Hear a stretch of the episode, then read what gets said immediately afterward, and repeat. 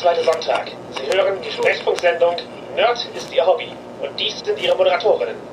Ich bin Serena Steinmann. Und ich bin Jasmin Neitzel. Wir sind queere Nerds und Nerd ist Ihr Hobby ist ein queerer Nerd-Podcast. Da Serena im Raum ist, ist die Sendung mindestens ab 16. Wir reden offen über Themen wie Sexualität, Queerness, BDSM und unzuverlässige Terminplanung. Unser heutiges Thema ist Polyamorie. Serena, spielst du eigentlich nur ein Rollenspiel? Nein. Ich bin in allen Bereichen poly unterwegs. Wie kommt es, hast du das Richtige noch nicht gefunden? Du fängst mit der besten Frage an. Ich hasse so, so Kommentare. Es ist einfach. Nein, ich äh, habe weder das richtige Rollenspiel gefunden, noch das richtige Hobby, noch was auch immer. Ich mag einfach viele Dinge und spiele auch gerne viele Dinge. Ja, das zieht sich bei mir eigentlich tatsächlich durchs ganze Leben, würde ich behaupten. Aber ich habe entsprechend auch äh, sehr viele Rollenspiele, die ich ausprobiere. Im Zweifel einfach nur aus Neugierde, aber auch, ich komme auch zu vielen wieder zurück, weil ich sie einfach mag. Und weil es nicht das eine Rollenspiel gibt, das besser ist als alle anderen. Für mich. Ja, also empirisch gibt es das Beste sicherlich nicht. Äh, Garantiert nicht. Aber ja, ich bin auch eine Spielerin vieler, vieler Spiele. Das haben wir ja auch in unserer Folge 0 schon gesagt, dass die Liste der Rollenspiele, die wir spielen und mögen, äh, länger ist, als die Episode Platz hätte. Jetzt haben wir natürlich mal ein bisschen Gelegenheit, darüber zu reden, warum wir an so vielen Spielen interessiert sind und wieso was wir ein Hauptspiel haben. Ich komme schon irgendwie immer wieder zu das schwarze Auge zurück. Aber auch da bin ich, ich will jetzt nicht sagen editionsfrei, denn ich habe erst äh, 4.0 und 4.1 und 5 gespielt und die anderen nicht. Aber wenn mir jemand vorschlägt, lass uns DSA spielen, dann ist zwar meine Frage, welches System, aber nur damit ich die richtigen Charaktere raussuchen kann. Aber mir macht das schon was aus. Also ich habe mit drei angefangen, beziehungsweise mit den in der Dreierbox beiliegenden DSA 1 Regeln als Einsteigermaterial, dann weiter über tatsächlich drei, dann DSA 4. Ich bin erst zu 4.1 umgestiegen. 4.0 haben wir mehr oder weniger ausgelassen, weil wir in der G7 steckten und die erst zu Ende spielen mussten. Das ist, glaube ich, ein Schicksal, das, über das manche Leute ganze Editionen verpasst haben. Da fühle ich mich nicht schuldig. Äh, Und dann halt DSA 5. Und bei mir, wenn ich DSA spiele, möchte ich auch DSA 5 spielen, weil ich mit dem System so verbunden bin und auch gar keine Lust habe, wieder Sachen zu verlernen dafür, um, um mich in anderen Regeln fit zu machen. Aber ich würde sagen, dass ja DSA ist meine meine alte Jugendliebe, zu der ich immer wieder zurückkehre, meine rollenspielerische Heimat. Aber ich habe natürlich auch die Welt der Dunkelheit, meine coole neue Gothic-Freundin. Wobei wir uns mittlerweile halt auch schon ewig kennen und sagen wir eine On-and-Off-Beziehung hatten. Gerade bin ich wieder total Welt der Dunkelheit fixiert, weil ich das eben beruflich mache und da als Redakteurin total drin stecke und Vampire und Werwolf gerade direkt bearbeite. Changeling geht auch nicht weg. Hm, Changeling, ja. Also es gibt, ja, oh, Welt der Dunkelheit hat auch unglaublich viele coole Sachen einfach. Ich, wenn, wenn ich aussuchen müsste, nur noch ein Rollenspiel zu spielen, ist, das wäre ganz furchtbar für mich. Ja. Und zum Glück muss man nicht. Zum Glück muss man nicht. Und selbst wenn die eigene Runde nur ein Rollenspiel spielen will, ich habe halt eine Runde, da spielen wir lange Kampagnen und die sind in der Regel in einem System, oft mit denselben Charakteren. Da bin ich auch immer Spielleiterin. Ich kann das nicht auf Dauer durchziehen. Also ich, ich brauche ich brauche eine Ablenkung. Wenn ich, wenn das mein einziges Rollenspiel wäre, dann würde ich, glaube ich, sehr schnell verdrossen. Ja, aber wir haben ja auch beide nicht nur eine Runde. Genau. Das heißt, wir wechseln zwischen Runden und Systemen ab. Ich zum Beispiel habe hab eine Runde oder hab bestimmte Runden, die nur für ein bestimmtes System sich gebildet haben, einfach nur, weil diese Konstellation an Leuten Interesse hatte, zusammen ein bestimmtes System auszuprobieren oder ein bestimmtes System zu spielen. Genau, oder eine, halt ein Abenteuer, eine Kampagne, wo dann halt auch kein Treuegelübde abgelegt wird, dass man jetzt für immer in dieser Konstellation weiterspielt. Genau, sondern sich dann vielleicht wieder eine ganz andere Runde mit Teilen dieser Runde und anderen Leuten bildet, um was anderes auszuprobieren. Ja, ich bin auch ein großer Fan von Spielerpools, wenn es denn funktioniert, die zu haben. Ja. Ich hatte online eine Weile auf The Gauntlet gespielt mit halt den Leuten, die da im Patreon unterwegs waren und das war ein sehr spielerpooliges System, wo Spielleiter was angeboten haben und dann äh, konnten sich alle eintragen aus dem Spielerpool und meistens war es halt, wer schnell genug da war, hat einen Platz gekriegt, aber da waren halt sehr coole Runden dabei, aber du konntest eben dich nicht darauf verlassen, immer mit derselben Konstellation zu spielen und du konntest immer wieder neue Systeme ausprobieren. Das war da mit dem Zeitkontingent äh, sehr hilfreich für mich. Mittlerweile hat sich meine Freizeit verändert, sodass ich das nicht mehr so häufig mache. Also mir die Woche mit Abenden voll Rollenspiel schmeiße. Ja, wir nehmen jetzt auch einen Podcast auf, da ist einfach nicht mehr so viel Zeit für sowas. Das ist mindestens eine Rollenspielrunde, die da reinfließt, ja. Mindestens. Aber man darf auch andere Hobbys haben als Rollenspiel. Absolut. Mir hat letztens jemand erzählt, dass sie eine sieben, sieben Runde gespielt hat, also sieben Tage die Woche. Und Leute enttäuscht waren, als sie mal einen Tag in der Woche was anderes machen wollte. Also selbst wenn ich keine anderen Hobbys hätte, würde ich nicht jeden Abend die Woche Rollen spielen wollen. Ja, um zum Beziehungsthema zurückzukommen, ich möchte nicht meine 7-7-Beziehung führen. Okay, die, die habe ich mehr oder weniger. Aber ich nehme halt mir auch öfter mal was anderes vor. Ich merke jetzt schon mit, ich habe zwei bis dreimal die Woche abends Sport plus ab und zu Rollenspiel, ist es dann teilweise, dass ich mir denke, okay, ich glaube, ich muss irgendwas ein bisschen weniger machen. Ich möchte meinen Partner mal wiedersehen. Oder meine Partner in diesem, in diesem Fall. Ja, wir reden ja in dieser Folge nicht nur über Rollenspiele, sondern über Polyamorie. Ja, das beziehst du nicht nur auf Rollenspiele. Viele Spiele lieben. Äh, ja. ja, also wir haben ja jetzt einige. Erklären wir den Leuten, die bisher verloren. beim Titel verloren waren. Ja, die bisher am Titel verloren waren, aber sich von den Rollenspielen komplett abgeholt gefühlt haben. Was ist Polyamorie? Wie würdest du es definieren? Fangen wir damit an. Okay, ja.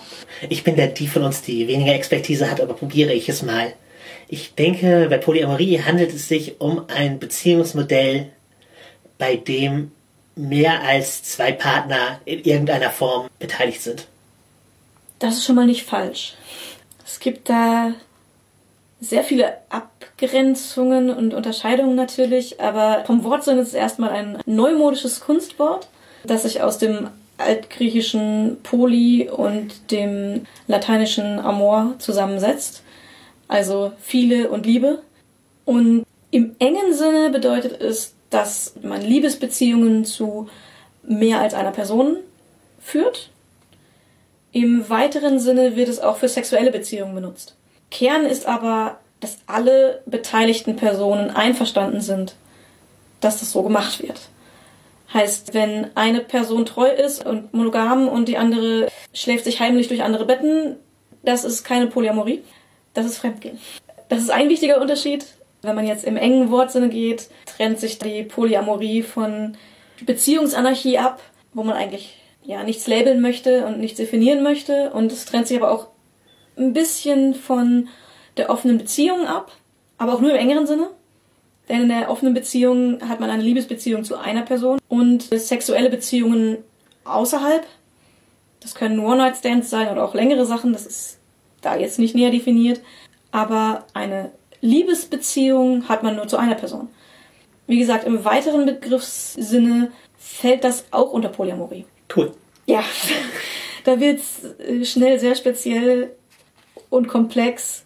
Aber Too Long Did Not Read ist es Liebesbeziehung mit mehreren Leuten, also mehr als zwei. Ja.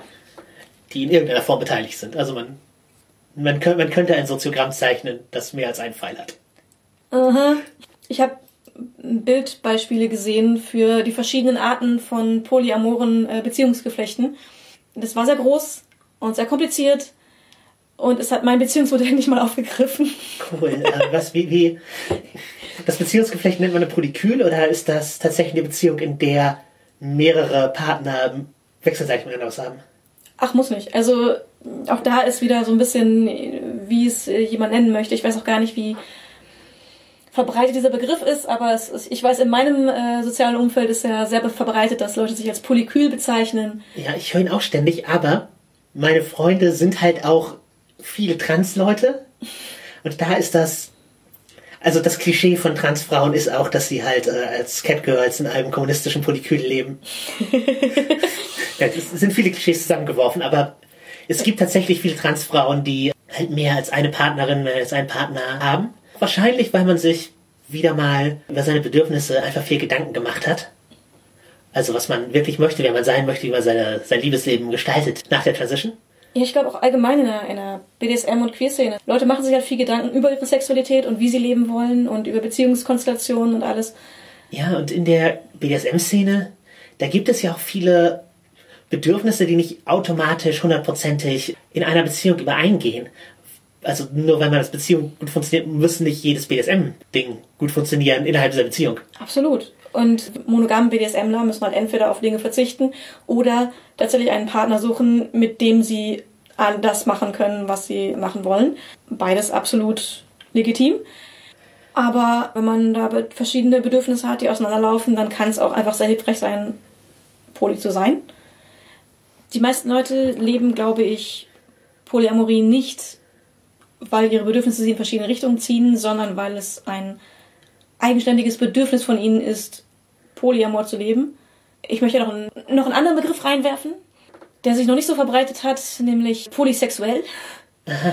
Das geht dann vielleicht eher in Richtung offene Beziehung, dass vielleicht auch die Sexualität nicht unbedingt an die Liebesbeziehung zwingend geknüpft ist. Das ist bei mir der Fall. Ich fühle mich nicht polyamor. Ich benutze den Begriff trotzdem manchmal, weil er auch als Überbegriff oft benutzt wird zwischen Polypersonen und er bekannt ist. Aber ich selbst, ja, ich habe keine Liebesbeziehung zu mehreren Leuten. Ja, weil ich verliebe mich halt einfach nicht. Ich habe solche intensiven Beziehungen und Gefühle nicht zu vielen Personen. Also verliebst du dich gar nicht? Nö. Würdest du dich denn als aromantisch einordnen? Weiß ich nicht. Habe ich für mich nie so definiert. Denn ich empfinde schon romantische Liebe, aber keine Verliebtheit. Es könnte also auf einem Spektrum der Aromantik durchaus vorhanden sein, könnte drauffallen, aber ja, ich habe halt schon romantische Empfindungen. Ich, hab Roman ich empfinde romantische Liebe, äh, sonst hätte ich nicht geheiratet. Ähm, Denk doch an die Steuervorteile. Ja, aber auch dann, ohne romantische Liebe würde ich äh, nicht mit einer Person mein Leben verbringen wollen. nicht in einer solchen, nicht in einer solch engen Beziehung, wie ich es mit meinem Mann, mit meinem Mann lebe. Ähm, aber so dieses äh, Verliebtheitssein mit ja, ich, ich weiß, wenn Leute über Verliebtheit reden, ich weiß, dass es das gibt, aber ich kann von den Emotionen her nichts nachempfinden. Und ich habe das noch nie empfunden. Und ich weiß dann auch logisch grob, worüber Leute reden, aber ich, ich habe keine dieser Emotionen jemals gehabt. Das kann man natürlich als aromatisch definieren. Ich habe das für mich bisher selbst nicht so gemacht. Du musst halt auch wissen, ob du Labels claimen willst und brauchst. Genau, ich finde das für mich nicht unbedingt notwendig. Ähm, aber ja, ich äh, verliebe mich entsprechend nicht in Leute. Ähm, also habe ich auch keine Polyamorie, weil romantische Liebe empfinde ich aktuell für eine Person konkret. Und ich definiere meine Beziehung eher als offene Beziehung. Aber für meinen Mann ist das tatsächlich anders. Der hat eher polyamore weitere Beziehungen in dem Sinne, dass er längerfristige und intensivere Beziehungen hat mit anderen Leuten neben mir. Und auch das funktioniert sehr gut. Also es, es müssen nicht alle polyamoren Personen exakt dasselbe Beziehungskonstrukt mit allen Beteiligten führen. Ja, du hattest ja schon hilfreiche Schaubilder erwähnt. Genau, um mehr Labels reinzuwerfen, man kann das Ganze äh, nummerieren. Man kann seine Beziehung nummerieren. Und zwar gibt's die primäre Ordnung, also Beziehung primäre Ordnung, das sind intensive Liebesbeziehungen. Dann kommen natürlich sekundäre oder tertiäre Beziehungen noch dazu. Also wäre die primäre Beziehung die Beziehung zu meinem Mann. Man heiratet gemeinsam, man hat Häuser gemeinsam oder so. Manche Leute kriegen auch Kinder, habe ich gehört. Das wäre dann die primäre Beziehung, abzugrenzen von der sekundären Beziehung. Das sind auch immer noch Liebesbeziehungen, also das sind dann auch mit Verliebtheit und allem, aber einfach nicht so intensiv, nicht so zeitintensiv im Zweifel. In der Priorität dann auch im Zweifel der unter der primären? Genau. Die primäre Beziehung geht vor, wenn irgendwas ist. Und die tertiäre Beziehung, darunter fallen dann zum Beispiel offene Beziehungen, Freundschaften plus und so weiter, wo auch keine Liebesbeziehung dabei ist, sondern es nur um das Sexuelle geht oder eben um Freundschaften, die erweitert sind, wie auch immer. One-Night-Stands würden darunter fallen. So, so kann man das labeln. Es gibt dann auch wieder Leute, die das komplett ablehnen, weil sie eben alle Beziehungen, die sie führen, auf der gleichen Ebene haben also mehrere primäre Beziehungen zum Beispiel führen oder gar nichts von diesem Gelabel halten. Das gibt es auch. Die Partner müssen auch nicht immer exakt dasselbe wollen. Das Wichtigste ist, dass alle Beteiligten mit dem Beziehungskonstrukt, wie sie es führen, einverstanden sind und glücklich sind. Und dass niemand in irgendwas gedrängt wird, was er eigentlich nicht möchte. Weil das in den seltensten Fällen funktioniert. Wenn alle von sich aus wollen, dass sie diese Beziehungsart führen, dann können auch die wildesten Konstruktionen funktionieren. Das klingt sehr kommunikationsaufwendig. Ach. es ist extrem kommunikationsaufwendig im Zweifel. Es gibt den schönen Satz, Polyamorie bedeutet, mit mehr Leuten weniger Sex zu haben. Weil gerade wenn es tatsächlich Polyamorie ist, also wirklich Beziehungen erster oder zweiter Kategorie sind, sehr viel kommuniziert wird und mehr Zeit in Kommunikation investiert wird als in andere Dinge, die Beziehungen sonst ausmachen. Also mehr Gespräche darüber, wie äh, Dates sich gestalten können, als tatsächliche Dates. Ja gut, das kennt man aus der Rollenspielszene ja auch. auch da, auf den mehreren Beteiligten geschuldet. Magic bei mir auch viel. Man, man redet ständig drüber und spielt gar nicht so viel tatsächlich. Ja, das kann passieren. Oder auch ganze Rollenspielrunden, wo man eigentlich sich zum Spielen trifft und dann über 50% des Abends über alles mögliche andere quatscht. Weil man miteinander doch befreundet ist. Genau, man ist auch, auch noch befreundet. Man möchte auch noch über andere Dinge kommunizieren. Fällt mir gerade ein, vielleicht auch ein Beispiel für, wie unsere Lebenswelt ist und wie Freundschaft und Sexualität vielleicht auf einer anderen Ebene funktionieren, als manche Leute es gewohnt sind. Ich saß mal in einer Fünf-Leute-Rollspiel am Tisch und war die einzige Person, die nicht mit mindestens einer anderen der Leute, derer am Tisch geschlafen hat. Äh, ja, ich, ich erinnere mich an die Situation. Es war eine unterhaltsame Feststellung. Ja, ich habe das auch erwähnt. Ja, ich fand das lustig. Ja, was nicht heißt, dass nicht auch noch unglückliche Verliebtheiten dazwischen waren. ja. Oh ja. Ja. Die, die Tragiken äh, aus Rollenspielrunden. Das waren wir jung, aber Ja. ähm, wir haben halt die Prioritäten da auf die Freundschaft gelegt und haben halt weitergespielt als, als Runde, obwohl da irgendwelche sexuellen Beziehungen hin, hin und her getauscht haben. Das, das klingt jetzt so, als hätte da jeder mit jedem so schlimm was Nein, nein, nein, nein, das ist. Äh, Also es wurde nur hingetauscht. es wurde, es, es, wurde- ja, ja, du hast recht, es wurde nicht, nicht hergetauscht. Ja, es, es gab verschiedene Hintausche, kein Hertausch. Mhm. Und wer jetzt völlig verwirrt ist, zu Recht. Aber ja, an dieser Stelle kann ich auch äh, meinen Beziehungsstatus aktualisieren für euch. Denn äh, ich habe irgendwann erwähnt, dass ich aktuell nur einen Partner habe, aber das ist nicht mehr korrekt. Ich bin jetzt auch Mitglied eines Polykyls. Genau, das war in der Coming-out-Folge, wo du das gesagt hast. Ja, und es äh, hat sich seitdem verändert. Äh, liebe Grüße an alle Beteiligten. Ich bin äh, sehr glücklich mit dem, wie es im Moment läuft und äh, wie sich alles entwickelt hat. Und äh, also mein erstes Ehejahr läuft echt gut an. Gönn dir. Das ist tatsächlich etwas, was bei polyamoren Beziehungen etwas sehr Schönes ist. Mitfreude ist ein großes Thema. Man freut sich einerseits über die eigenen neuen Beziehungen, weil es egal, ob man sich verliebt oder nicht, ist es immer aufregend und neu und schön. Man kann sich aber genauso auch für den Partner freuen, wenn der etwas Neues, Tolles, Schönes hat. Das nennt sich Mitfreude und das ist super. Ich genieße das im Moment sehr, genauso wie meine eigene Freude an meinen neuen Dingen. Yay. Das ist äh, eine sehr coole Sache. Um meinen Beziehungsstatus, damit die Leute auch auf dem Stand sind, in den Raum zu werfen. Ich weiß nicht, ob ich Ihnen schon mal gesagt habe. Im Wesentlichen bin ich Single. Ich habe halt ein paar Freundschaften, die Plus-Elemente haben, aber man sieht sich leider viel zu selten, um da groß was draus zu machen. Und wenn, wird über True Crime geredet. Ähm, Soll ich die Geschichte erzählen? ja, bitte. Wenn man denkt, ich hätte nur Perversionen und BDSM im Kopf und sowas, das äh, wird das ausräumen. Ich äh, hatte halt eine Freundin äh, zu Gast, äh, während Serena das Wochenende weg war. Wir haben damals noch in der WG gewohnt. Das war praktisch meine erste Session im BDSM-Sinne und meine erste sexuelle Begegnung nach der Transition. Also nachdem tatsächlich Hormone und sowas äh, gelaufen sind. Aber sie hat mir auch davon erzählt, dass die Gördemorde aufgeklärt sind. Und dann haben wir halt sehr viel über diesen Mordfall geredet. Und mein, ich hatte es so im Kopf, und das war mir so wichtig, dass ich Serena von diesem Mordfall erzählt habe, als sie wieder da war und über True Crime geredet habe und halt. Und über den Besuch und Ja, genau. äh, dass ihr darüber gesprochen habt. Ja, genau, dass ich es daher habe. Also der Benefit sind offenbar Infos ähm, in dieser Freundschaft. Monate später ist aufgefallen, dass Serena von dieser Session nichts wusste, die ich hatte, weil ich vergessen habe, es zu erzählen. Und wir waren beide überrascht.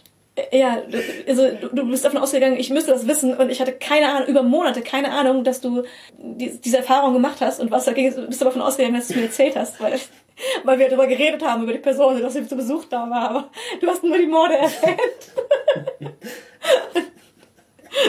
Ja, du siehst, was für eine, äh, einen hohen Stellenwert Sex und Romantik in meinem Leben tatsächlich einnehmen. Ganz klar, ganz weit über Mord. Aber dadurch, dass du mehrere Damenbekanntschaften hast, Genau, ist die Frage, mein- ist, es, ist das Polyamorie? Und wir wurden es auch von anderen Leuten gefragt, ab wann beginnt Polyamorie? Und ich finde es sehr schwierig. Für mich ist es einfach, ich habe ähm, eine Hauptbeziehung und alles, was ich nebenher mache, ist offensichtlich Poly. Aber wie ist es für dich? Ich meine, die Sache ist doch, wie labelst du, du es für dich? Und wie fühlt es sich für dich an? Ja, ist nicht so einfach. Also, verliebt sein kann ich. Aber ist sehr lange her, dass ich es hatte. Ich hatte halt eine Phase, in der ich ständig verliebt war. Weil ist halt mittlerweile auch schon wirklich viele Jahre her. Und seitdem war ich halt gar nicht verliebt, sondern hatte halt Damenbekanntschaften, also Freundschaften plus oder bewusstlose Beziehungen, die halt keine Exklusivität gefordert haben. Es wäre insofern nicht in deiner am Anfang genannten Definition von Polyamorie als dass es nicht mit allen Beteiligten abgesprochen ist. Es gibt, es ist nur mit allen Beteiligten abgesprochen, dass es nicht exklusiv ist. Also. Aber das kann ja reichen. Genau, das, als, äh, das könnte reichen. Was mir nach der Transition aufgefallen ist, ist, wie unterschiedlich Promiskuität eingeschätzt wird als Frau und Mann. Inwiefern? Für Frauen wird es als erstmal was Negatives gesehen. Also mhm. von der Umgebung. Also wenn ich so als Mann sowas gesagt habe, wie hier in der Gegend habe ich Tinder durchgespielt. Mhm. Weil so One-Night-Stand-Date-Sachen habe ich auch schon getan. Vor der Transition hauptsächlich.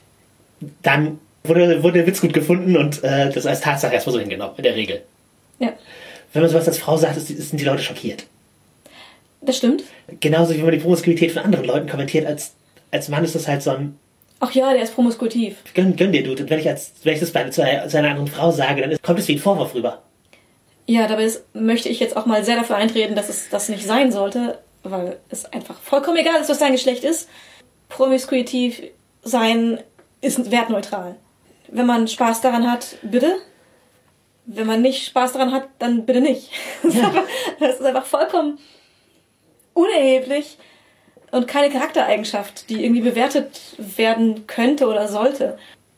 Ich bin jetzt überhaupt nicht der Typ für One-Night-Stands, was nicht heißen soll, dass ich nicht Kurzgeschichten habe, was äh, Sexualität angeht. Aber irgendwie, irgendwie äh, bleibt es bei mir nie bei einem Mal.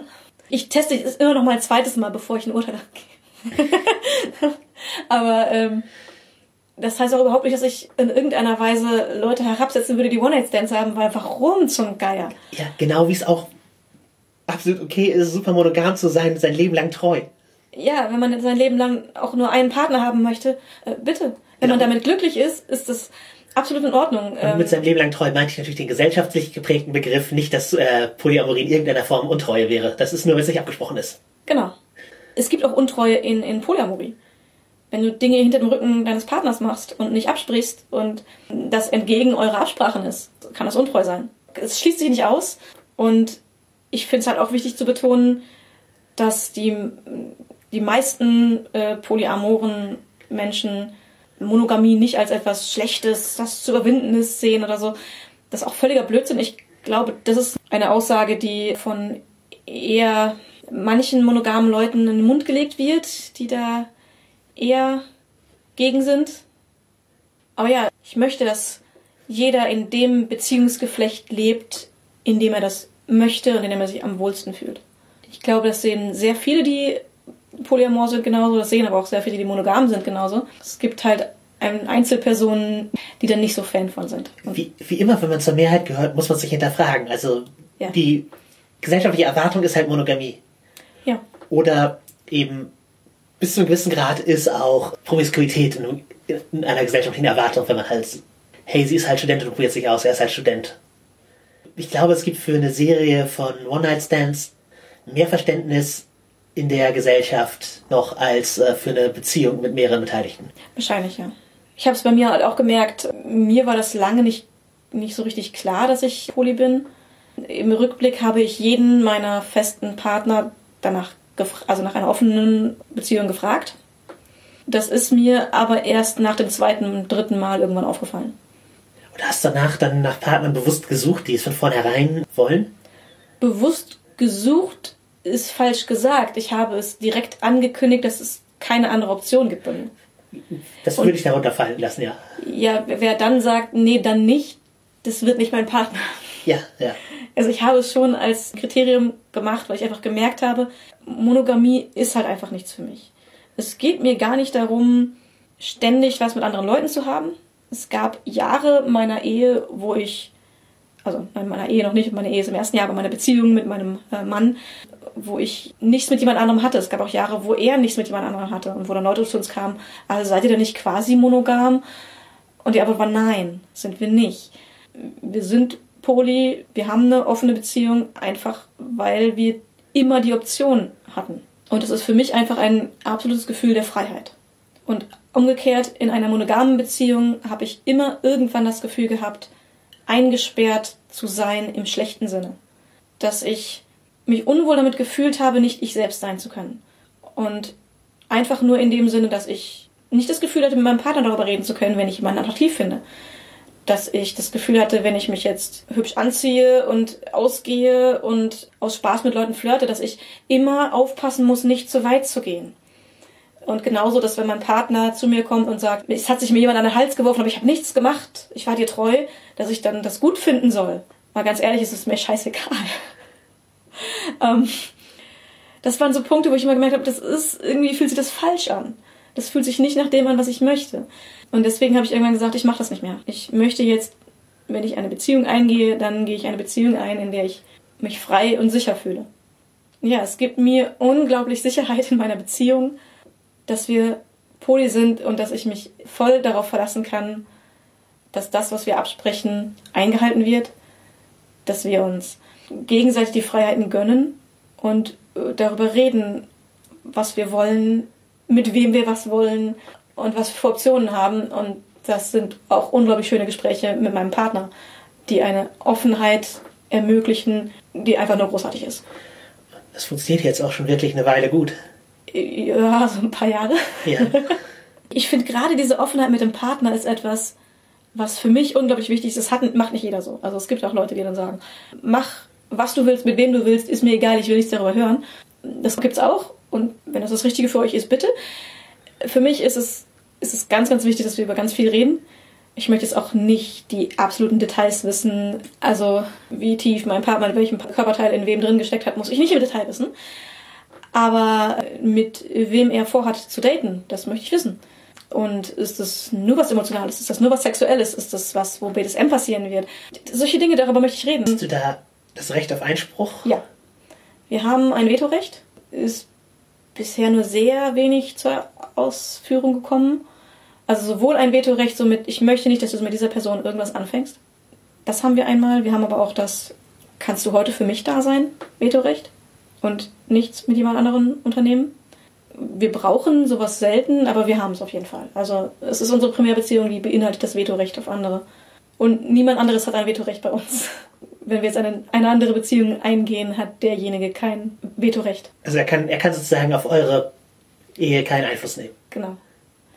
Vorschläge äußern, Bitten äußern natürlich, aber so ein klares Vetorecht, wie wir es haben, nicht. Das ist eine der, der Regeln unserer Beziehung. Aber genauso können wir halt auch nicht nur sagen, mit dem nicht, sondern es gibt auch solche Gespräche wie, oh, oh guck mal, die, ist die nicht niedlich? Wäre die was für dich? Äh, auch solche gefühlte Gespräche führen wir. Und äh, ich liebe das. Das ist ein, für, für mich ein wichtiger Bestandteil der Beziehung geworden. Ja, eine solche Tiefe der Kommunikation mussten Beziehungen bei mir nie erreichen. Ich habe schon Beziehungen geführt, die mehr waren als Freundschaften plus, aber die waren dann relativ monogam, aber auch äh, eher zu Anfang meines Beziehungslebens, sage ich mal. Bei den Freundschaften Plus ist die Kommunikation halt eher darauf, dass es wir Damenbekanntschaften sind und nicht exklusive Ansprüche aufeinander stellen. Ein bisschen Verliebtheit spielt er sich halt irgendwie mit, aber halt nicht das Ziel, eine exklusive Beziehung zu führen im klassischen Sinne. Ja.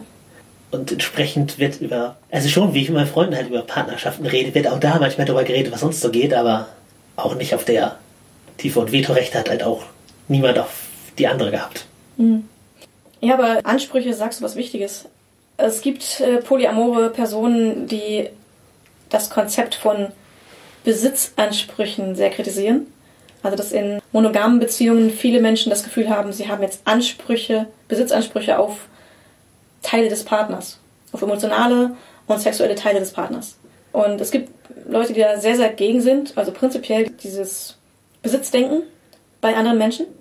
Ja ich kann mich dem nicht anschließen, weil ich im Zweifel auch ein sehr besitzergreifender Mensch bin. Das ist halt, glaube ich, auch was, was ich einfach bei mir auch nicht ändern könnte. Ich meine, ist mir auch schon aufgefallen, ihr nennt euch immerhin gegenseitig meins. Ja, das ähm, ist eine Angewohnheit, die ich habe, die ich, ja, das äh, ist, ist auch tatsächlich etwas, wie, wie ich das sehe. Also gegenseitig haben wir auf jeden Fall Besitzansprüche. Mann und ich. Das ist halt einfach so. Ich sehe da auch keine Kritik dran und wenn, das, wenn man das so fühlen möchte, ist das auch völlig in Ordnung. Es ist halt schwierig, wenn eine, ein Partner das so sieht und der andere das ablehnt. Da sehe ich Konfliktpotenzial. Ja, kann, kann auf jeden Fall so sein. Was mir noch gerade einfällt, ist, dass es natürlich auch szenespezifische Arten von Polyamorie oder von Beziehungsmodellen gibt. Sowas wie eine Spielbeziehung im oder Spielpartnerschaft im BSM, die halt tatsächlich auf die Ausübung einer Prax äh, Praxis fokussiert ist und oft eben auch kein Liebes- und vielleicht auch keine darüber hinausgehende sexuelle Komponente hat. Äh, ja, das äh, gibt es auch durchaus. Bei vielen vermischt sich das natürlich, aber ähm, manche haben auch dann Beziehungen nur dafür. Ich kenne auch Konstrukte, wo jetzt zum Beispiel eine Person Vanille ist, also mit BDSM nichts anfangen kann und der andere Partner aber starke äh, Bedürfnisse hat, die durch manche BDSM-Dinge erfüllt werden können und wo dann die eine Person eben der anderen es gestattet, keine sexuellen Partner vielleicht nebenher zu haben, aber BDSM-Partner nebenher zu haben. Keine Liebesbeziehung zu führen, aber eben eine Spielbeziehung zu führen. Solche Konstrukte gibt es auch, natürlich. Es gibt auch tatsächlich äh, allgemein Polybeziehungen, wo nur einer Poly ist und der andere kein Bedürfnis danach hat, andere Beziehungen, andere Liebesbeziehungen oder andere sexuelle Beziehungen einzugehen. Und solange die Beteiligten damit einverstanden sind und da nicht drunter leiden, ist es auch gar kein Problem. Also genau, Polyamorie heißt einfach nicht, dass alle Beteiligten wild durch irgendwelche fremden Betten springen, sondern nur oder, oder alle miteinander verliebt sind, die in dem Beziehungsgeflecht stehen. Genau, sondern es heißt einfach nur, dass man offen dafür ist, dass die eine Beziehung nicht alles ist. Meinst du, dass Polyamorie eine, eine Wesensart ist, die gegeben ist so? Oder ist das manchmal einfach ein Werkzeug für, um zum Beispiel Bedürfnisse der primären Beziehung nicht vereinbar sind, äh, zu erfüllen? Sowohl als auch. Also ich glaube, wenn man da gar keine Veranlagung zu hat, also wenn man wirklich durch und durch monogam ist, will man das A nicht und B kann man es, glaube ich, auch nicht. Mhm. Ähm, weil man nur darunter leiden würde. Genauso wie wenn man vollständig poly ist, kann man nicht ohne zu leiden monogam leben. Mhm. Ich glaube, es gibt auch Menschen dazwischen, die beides können. Oder Menschen, die glauben, eines davon zu sein, die das andere auch könnten, wenn sie sich darauf einlassen. Ja, wahrscheinlich ist es wie bei so vielen Sachen einfach ein Spektrum. Genau. Wollen wir auch zu euren Fragen kommen? Wir haben nämlich euch als ZuhörerInnen, dem Publikum, äh, Fragen gestellt von unseren sozialen Medienkanälen, Twitter und Facebook, und dort euch gefragt, was euch an Poli-Sachen interessiert. Und diesmal haben wir die Fragen einfach rausgeschrieben und werden wir sie einfach direkt als Fragen beantworten, anstatt in das Konzept der Sendung einzubauen. Dabei machen wir jetzt nicht für jeden einen Namens-Shoutout, da wir auch gar nicht gefragt haben, ob wir eure Namen on-air nennen dürfen. Deswegen fühlt euch alle geherzt und gedrückt dafür, aber es bleibt anonymisiert. Und die Frage, die sich direkt anschließt, wäre, kann man Poli lernen? Da gibt es verschiedene Meinungen drüber. Und ich weiß, dass es Personen gibt, die der Meinung sind, ja, man kann das lernen. Und es gibt auch Ratgeber dazu, wie man das lernen kann. Ich habe jetzt keine Buchtipps, muss ich dazu sagen. Denn für mich hat sich das alles natürlich ergeben und ich hatte nie das Bedürfnis, darüber zu forschen, wie ich mich darauf vorbereiten kann oder dergleichen. Aber es gibt Ratgeber dazu, wie man diese Seite an sich erkunden kann und das sicher machen kann, also so ohne dass man dabei große Verletzungen erfährt. Es gibt vor allem auch einfach Techniken dazu, wie man bekannte Verhaltensweisen und Anspruchsdenken und so weiter umdeuten kann. Denn wenn man jetzt bisher monogam gelebt hat, sind natürlich viele Dinge, die jetzt für eine polyamore Beziehung völlig normal wären, wären in einer monogamen Beziehung ja undenkbar. Und da muss man dann teilweise einfach die Emotionen, mit denen man reagiert, äh, versuchen umzukonditionieren, damit man nicht aus Versehen verletzt wird. Ja, ja. Ich glaube, man muss auch ein bisschen wissen, gerade Typ für sein, wie du gesagt hast, wenn man einfach von der Anlage so monogam ist, dass ein das, das Herz zerreißt, dann wird da nichts Gutes draus. Ich hatte einen Freund in der Schule, der hat sich halt auf eine offene Beziehung eingelassen, sozusagen. Und seine Freundin hat das total genutzt und hatte halt Dates nebenher und sowas. Und der hat immer gesagt, ja klar, es ist in Ordnung für mich, aber innerlich ist er halt depressiv von geworden, weil er damit nicht umgehen konnte. Und das war halt jemand, der versucht hat, das zu lernen, weil sie nur diese Art von Beziehung wollte. Und dem hat es einfach nicht gut getan, dieser, also der Versuch schon nicht. Und ich glaube nicht, dass er es hätte lernen können, weil einfach seine Anlage so, so unterschiedlich davon ist. Ja. Und ja, aber was du halt die ganze Zeit beschreibst, das sind ja Fähigkeiten. Also man kann kommunizieren lernen, man kann lernen, wie man sich richtig ausdrückt, man kann ein Vokabular lernen, um tatsächlich die Worte zu haben, auszudrücken, was man gerade ausdrücken möchte. Das sind alles Fähigkeiten, die, die man lernen kann. Aber genauso muss man halt auch, und man muss seinen Partner kennenlernen. Ja. Jedes, auch jeden Partner, den man hinzufügt, muss man kennenlernen und lesen lernen, weil das, das lernt man auch in monogamen Beziehungen. Man lernt seinen Partner kennen, man lernt diese Beziehung führen und wie, wie man miteinander funktioniert. Und wie man miteinander kommuniziert. Mit Ja. jedem Partner kommuniziert man auf andere Weise und teilweise mit anderen Medien. Also es gibt äh, Beziehungen, da führe ich die Gespräche größtenteils per WhatsApp oder sowas, äh, die Gespräche außerhalb von den Dates.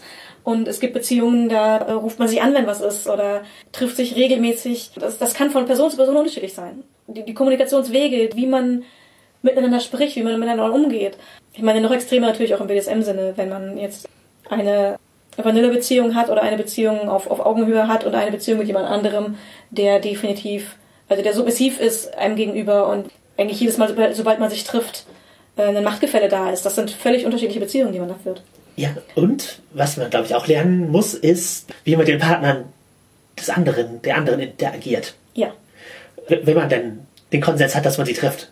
Es kann durchaus auch vereinbart werden, dass man sie niemals sieht. genau. Und wie man so Vetorechte tatsächlich nutzt, wenn der Zeitpunkt kommt. Ja.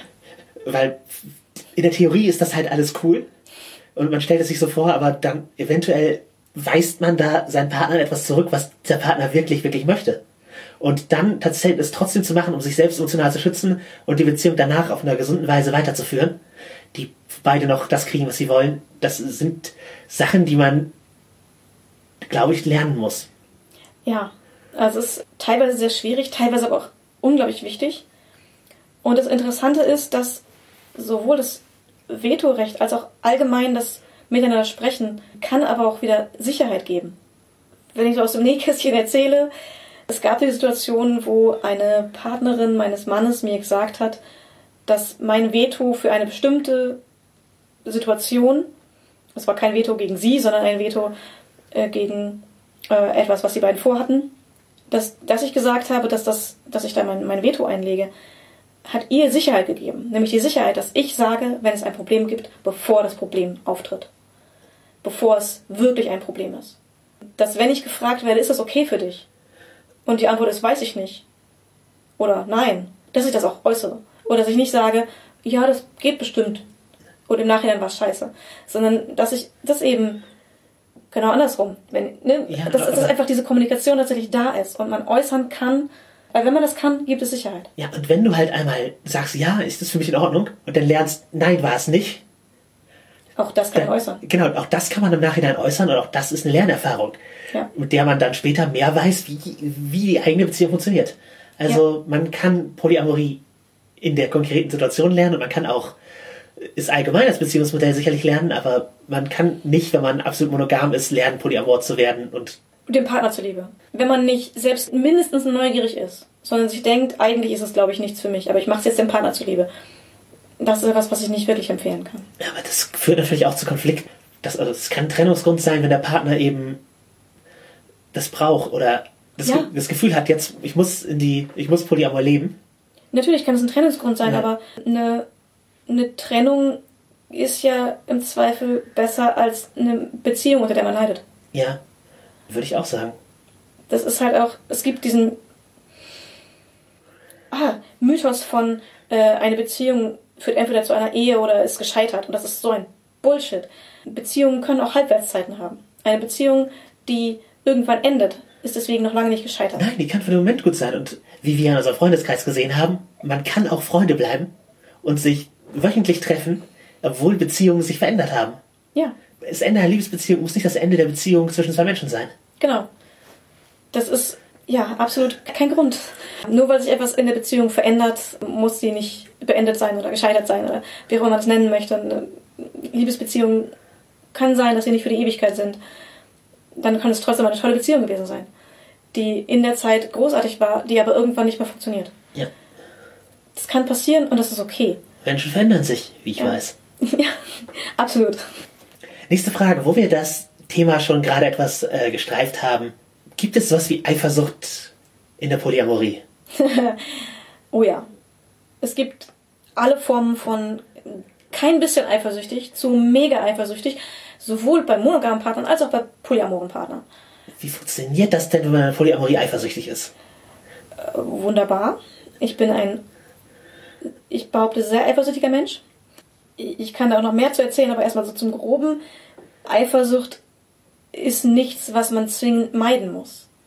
Das Gefühl der Eifersucht ist nichts, was man, also einmal kann man sich das zum Teil abtrainieren, habe ich gehört. Denn das ist was, was ich nicht getan habe. Ich bin einfach nur situativ eifersüchtig, nicht bei dem, wo man es zwingend annimmt. Aber es gibt Personen, die sich das abtrainieren können, eifersüchtig zu sein. Und die sich das abtrainieren müssen, um polygam oder polyamor zu sein. Ja, weil sie sonst eifersüchtig sind, sobald ihr Partner was mit jemand anderem macht. Und das wollen sie eigentlich. Und ne, diese Eifersucht äh, stört sie und dann müssen sie sich das abtrainieren. Das geht wohl.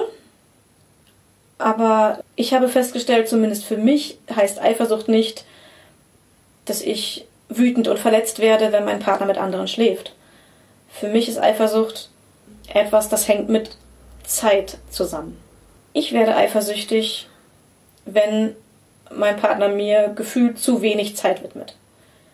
Ich werde eifersüchtig, wenn meine Freunde mir gefühlt zu wenig Zeit widmen. Und neueste Erfahrung, ich, ich kann auch eifersüchtig auf andere Mitglieder des Polyküls werden, wenn ich etwas mit denen gemeinsam gemacht habe und nun machen die etwas gemeinsam mit anderen Personen oder mit meinem Partner oder wie auch immer. Ich kann in den verschiedensten Situationen eifersüchtig werden. Manchmal nervt mich das richtig, weil ich nicht eifersüchtig werden möchte, weil ich nicht äh, ein Veto einlegen möchte für etwas, wo ich weiß, ich würde zu eifersüchtig werden. Auf eine Weise, wie ich es nicht ertragen würde. Ich bin in einer Situation, ich werde eifersüchtig, weil ich das Gefühl habe, ich werde in diesem Moment vernachlässigt und das, dieses Gefühl hat nicht unbedingt etwas mit der Realität zu tun. Die Realität ist, ich hatte ein Date, jetzt hat mein Mann ein Date, wir verbringen sehr viel Zeit miteinander, aber aus irgendeinem Grund bin ich in der Situation, während äh, mein Mann unterwegs ist und er muss nicht mal auf einem Date sein, was auch immer, er kann mit Freunden unterwegs sein, er kann irgendein anderes Hobby ausüben und ich werde eifersüchtig, weil ich in dieser Zeit merke, ich hätte jetzt gerne die Aufmerksamkeit, aber die kann ich nicht unbedingt immer haben. Äußert sich das denn als Wut auf deinen Mann oder ziehen sich da negative Gefühle hinterher oder bist du einfach, geht es dir einfach schlecht in dem Moment? Ich bin in dem Moment dann vielleicht einfach gestresst oder traurig oder wütend. Manchmal auf meinen Mann, manchmal auf mich, manchmal auf die Welt. Aber da zieht für gewöhnlich nichts nach. Denn ich weiß, dass diese, das ist einfach eine Emotion, die man hat und die kann man auch einfach mal akzeptieren. Dass man diese Emotion hat und dann geht sie auch wieder weg. Und wenn man ein bisschen hinterher schaut, was der Grund für diese Emotion ist, kann man eventuell, wenn man merkt, das ist tatsächlich ein Problem, kann man darüber kommunizieren und kann versuchen, den, die, Ur die eigentliche Ursache für die Emotionen zu beheben. Und diese Ursache ist in den seltensten Fällen, es stört mich, dass die Sex hatten. Also eigentlich, das habe ich noch nicht erlebt. Oder dass die, was auch immer sie gemacht haben. Ja, gut, aber sowas wie, es stört mich, dass ihre Beziehung intensiver wird. Ist. Das kann tatsächlich ein Grund sein. Und ja. dann kann man halt darüber reden und gucken, ob das äh, ein Grund für ein Veto ist, dass man sagt, ich möchte, dass eure Beziehung weniger intensiv ist da muss man halt im Einzelfall gucken, woran liegt es. Und manchmal ist Eifersucht auch etwas, was man in dem Moment einfach nur spürt, weil einem gerade langweilig ist und man sich alles Mögliche vorstellt, wie der Partner gerade Sex hat. Oder irgendwie anders Spaß hat. Weil ich, ich bin ständig eifersüchtig gewesen, eine Zeit lang, als mein Mann Freunden einfach nur was trinken war. Und wir haben die Ursache gefunden und behoben. Jetzt bin ich da nicht mehr eifersüchtig. Ich habe keine Wutanfälle oder irgendwas gehabt. Ich weiß, dass meine Eifersucht oft Bullshit ist ich habe mich da zusammengerissen, vielleicht noch die Wohnungstür angebrüllt oder sowas, aber ich habe also die Wut in dem Moment rausgelassen, in dem ich äh, wütend war, während mein Partner seinen Spaß hatte mit seinen Freunden und habe dann aber mich danach zusammengerissen und es meinem Mann gegenüber nicht geäußert. Oder ihm gesagt, ich war vorhin eifersüchtig und dann haben wir darüber geredet. Was ich nicht mache und was bei Eifersucht einfach niemals hilft, ist eine Szene machen. Also, das ist halt einfach die falsche Richtung. Das damit, das, ja. Also die, die Eifersucht ausleben, im Sinne, sie dem Partner vorwerfen, ist halt oft das eigentliche Problem. Eifersüchtig sein, das Empfinden, da kann man mit leben. Ja, es ist halt erstmal eine Emotion. Man muss einfach wie bei allen Emotionen sehen, was sie, woher die kommt und wie man damit umgehen kann. Ich selber war in Beziehungen, glaube ich, sehr selten eifersüchtig. Vielleicht eher neidisch. Also, wenn mir eine Damenbekannte irgendwas erzählt hat, was sie gemacht hat, hätte ich, oh, das hätte ich auch gern gemacht. Mhm. Das kann für viele auch ein Grund von Eifersucht sein. Ja, ja, es ist, genau. Ich weiß auch gar nicht, ob die, also, wie, wie trennscharf das Ganze ist als Gefühl, aber ich. Da, da spielt, Eifersucht spielt so viel rein. Also, ja, ich glaube, bei den, auch bei den Ratgebern ist ein, einer der wichtigsten Punkte einfach, wie man mit Eifersucht umgehen lernen kann, damit die nichts ist, was einen blockiert bei Dingen, die man eigentlich zulassen möchte. Wo ich früher immer neidisch und oder eifersüchtig war, waren so, hey, das machen wir nur als Mädels. Lass mal einen Mädelsabend machen. Du bist meine beste Freundin. Also gegenderte Sachen, die mich ausgeschlossen haben. Mhm. Aus. Also die ursächlichen Gründe lassen sich jetzt leicht erraten. Ja, aber ich kann auch verstehen, wie einen das nerven kann, ohne die ursächlichen Gründe von dir. Also, äh, wenn ich jetzt, keine Ahnung, in einer gemischten Freundesgruppe rumhänge und dann sage, oh, lass mal einen Mädelsabend machen, die Jungs seid ausgeschlossen. Ich kann verstehen, dass das die Jungs verletzen würde. Ja, ich, also ich verstehe halt, warum solche Safe Spaces von innerhalb einer Gruppe notwendig sind und warum das alles eine, eine coole Sache ist. Aber äh, genau, ich habe mich halt intern vielleicht schon der Gruppe Mädels zuge zugehörig gefühlt und dann äh, dann ausgeschlossen. Und das hat dann teilweise zu negativen Gefühlen geführt. Ja, das verstehe ich sehr gut. Aber wie gesagt, das ist nicht nur nicht nur bei in so, in so einem Fall so. Das ja. kann auch einfach aufkommen, auch ohne dass man sich der Gruppe zugehörig gefühlt, einfach nur, weil man sich einfach weil man sich ausgeschlossen gefühlt von dem, was die anderen gerne machen wollen. Ja, ja, genau. Und das kann halt eben auch ein Date sein. Ja, ich war auch eifersüchtig bei manchen Rollenspielrunden. Wenn ich mitgekriegt habe, es hat sich eine Rollenspielrunde gegründet von Freunden von mir und ich hätte vielleicht auch gern mitgespielt, aber ich bin nicht gefragt worden. Das kann Eifersucht auslösen. Ja. Und dann ist ja die Frage, wirft man das den Leuten vor? Oder versucht man erstmal mit sich selbst damit klarzukommen? Und überlegt sich, gab es Gründe, warum ich nicht gefragt worden bin? Gab es vielleicht und zwar keine, oh, wir hatten keinen Bock auf die, sondern vielleicht welche von, ich glaube, das interessiert sie nicht. Oder sie hat keine Zeit zu den Zeiten, wo wir uns treffen wollen. Genau, logistisch. Wir wissen, dass wir, wir wollen mehr Rollen spielen und wir wissen, die hat nur einmal die Woche Zeit. Genau. Wir wollen aber zweimal die Woche spielen. Und da haben wir schon eine Rollenspielrunde. Also sowas halt. Ja. Logistik ist sowieso ein Problem. Also ich, ich habe ständig irgendwelche Umfragen und Doodle-Umfragen und so zu, zu Rollenspielrunden. Mit äh, meinem Partner teile ich einen Google-Kalender ähm, in dem wir Rollenspielrunden und Dates und alle anderen Termine äh, eintragen. Der Google-Kalender ist sowieso, glaube ich, das äh, Kerndokument vieler Polybeziehungen. Oh ja.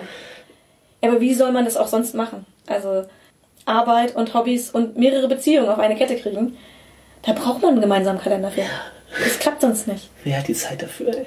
Genau. Also ihr offenbar, aber wer hat die Zeit dafür? Ah, also bei mir haben tatsächlich jetzt, wo es mit dem äh, Polykyl mehr wurde, äh, andere Freundschaften, äh, habe ich das Gefühl, ein bisschen gelitten oder andere Hobbys ein bisschen gelitten, dass ich einfach andere Sachen weniger gemacht habe, weil ich stattdessen Dates hatte. Man muss seine Zeit halt auch wirklich aufteilen. Und es gibt Leute, die, die monogam sind, nicht weil sie kein Interesse an Polyamorie haben, sondern einfach weil sie keine Zeit dafür haben, für mehr Dates.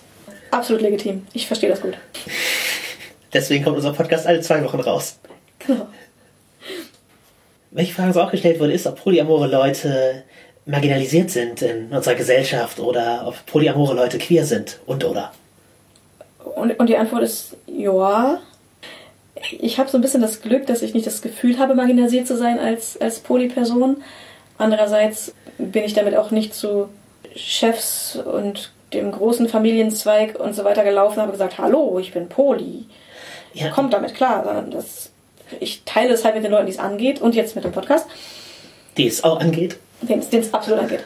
Aber das liegt aber daran, wie ihr mit einer Primärbeziehung Genau. Das lebt, wenn ihr mehrere Partner habt und die zu Geschäftsempfängen, äh, Familienfeiern oder sowas mitbringen wollt, also als, als eine Gruppe, ja. dann ist, glaube ich, in der Gesellschaft schon weniger Anerkennung da. Oder auch wenn man, sagen wir, in der Öffentlichkeit unterwegs ist, und dann küsst man erst die eine und dann küsst man die andere. das führt zu sehr verwirrten Blicken. Sehr großartig. Ja. Aber ja, das kann man auch einfach nicht in jeder Gesellschaft machen, glaube ich. Und da merkt man dann, dass es marginalisiert ist. Weil, wenn man sich überlegen muss, ob das der richtige, das richtige Umfeld ist, um mit seinen beiden Partnern Händchen zu halten gleichzeitig, dann weiß man, offensichtlich ist es nicht gesellschaftlich anerkannt. Genau. Monogame Heteropaare müssen sich diese Frage nicht stellen. Ja. Und ob sie queer sind, also die Frage ist ja, ob Polyamor sein inhärent queer ist. Genau, ob das unter den großen Bereich queer fällt, also in der klassischen LGBTQ-Sternchen. Da gibt es halt noch andere Buchstaben, aber bisher habe ich da Polyamor noch nie drin gelesen. Nee, ist richtig. Bei Hast du? Ich weiß es nicht. Ich weiß es einfach nicht. Aber ich würde sagen, äh, jeder, der nur in Anführungsstrichen Poly ist, wenn derjenige sich als queer bezeichnen möchte, würde ich sagen, okay, go for it. Genau, nehm, nimmt man erstmal so hin. Aber hinterfrage sowieso wenig, wenn Leute sich selbst als queer bezeichnen. Warum das Genau. ist, weil der Begriff ist ja dafür da, um, um die strenge Definition zu vermeiden. Ja. Also zumindest bis zu einem gewissen Grad. Und in dem Sinne, ja gerne. Es wird nicht mit aufgezählt, wenn man jetzt queer als welche Sachen fallen da drunter. Habe ich, glaube ich, noch nicht gesehen, aber ich kann mich irren. Ja, und ich glaube, die Erfahrungswelt, wenn man eine straighte Frau ist, die zwei Partner hat, die sich im Grunde nie begegnen, aber sie hat Dates mit beiden, ist nicht dieselbe äh, wie eben zum Beispiel die einer lesbischen Frau. Ja, aber die, die, die Erfahrungen gehen ja sowieso alle sehr auseinander bei Genau, queer. genau. Entsprechend würde ich sagen, es ist halt eine Erfahrungswelt, die man auch mit dazu zählen kann, wenn man denn möchte. Genau, wenn die beiden zusammen in einem Haus, also wenn die, wenn die beiden Partner zusammen mit ihr in einem Haus leben, dann queert das, sagen wir mal, das typische Beziehungsmodell schon ein bisschen mehr. Ja. Aber auch wenn sie nur das offen lebt mit den zwei Partnern, also ihr Umfeld weiß davon, das ist ja auch schon mehr queer als ein heterosexuelles monogames Pärchen. Ja. Also ja, irgendwo schon. Es, es gibt marginalisiertere Gruppen, Ja. aber das muss es ja nicht heißen. Ja. Nur weil man weniger marginalis- marginalisiert ist, nimmt es einem nicht das Anrecht weg, sich in dem Bereich zu sehen. Wir hatten noch einige Fragen, die in eine rechtliche Richtung gehen. Also wie das mit äh, Polyamorie und dem deutschen Rechtssystem funktioniert. Das spielt hier natürlich auch ein bisschen mit rein in die Marginalisierung und äh, cool, dass ihr solche Fragen gestellt habt. Wir sind beide nicht die Expertinnen, was Recht angeht, aber Wir haben uns informiert. Und zwar gab es ein paar konkrete Fragen. So wie ist das, wenn man zum Beispiel zu dritt ein Haus kaufen möchte? Und die Sache ist, dann kauft man halt zu dritt ein Haus, wurde mir gesagt. genau, wir haben einen befreundeten Anwalt äh, gefragt. Genau. Grüße an dieser Stelle. Ja, und zwar, das Ganze muss vertraglich festgehalten werden, wie jeder Hauskauf. Und dann wird man halt mit drei Besitzern eingetragen. Genauso wie man sich als alleiniger Besitzer eintragen lassen kann, genauso wie man sich als Pärchen als Besitzer eintragen lassen kann. Das ist dafür mehr oder weniger unerheblich. Das ist tatsächlich eine ähnliche oder die gleiche Gesellschaftsform, als würde man ein gemeinsames Unternehmen gründen. Also, ob man jetzt zu dritt ein Haus kauft, weil man Poli ist und zu dritt zusammenleben möchte, oder ob man zu dritt einen Rollenspielverlag gründet, die Gesellschaftsform ist sehr ähnlich oder ist gleich. Und es gibt einfach rechtliche Konstrukte, die das abbilden. Und das sind dann Gesellschaftsformen, die entstehen automatisch, weil man zu dritt eine entsprechende Anschaffung macht. Aber das ist prinzipiell erstmal kein großes Problem. Ähnlich bei Testamenten. Wenn man jetzt zu dritt zusammenlebt und sich gegenseitig im Testament bedenken möchte, dann kann man das einfach tun. Was man bedenken muss, ist, dass nur der vor dem Recht verheiratet Pflichtanteile bekommen würde. Genau. Die Pflichtanteile haben halt Kinder, Eltern, verheiratete Partner oder der verheiratete Partner und ähm, dann irgendwann kommen, was ist das, Großeltern, Cousinen so und so weiter. Und diese Pflichtanteile, die kann man nicht wegnehmen oder nur unter sehr extremen Umständen kann man die wegnehmen. Auf die muss man natürlich Rücksicht nehmen, aber man kann eben ein normales Testament machen und wenn dabei die Pflichtanteile bedacht sind, ist es auch rechtlich nicht anfechtbar. Auch wenn die nicht bedacht sind, kann man, können die anderen nur auf ihre Pflichtanteile zugreifen. Und der Teil, der darüber hinausgeht, ist unanfechtbar. Ja, was man in Deutschland nicht machen kann, ist mehrere Leute heiraten. Absolut. Das ist nicht möglich. Für viele bestimmt schade.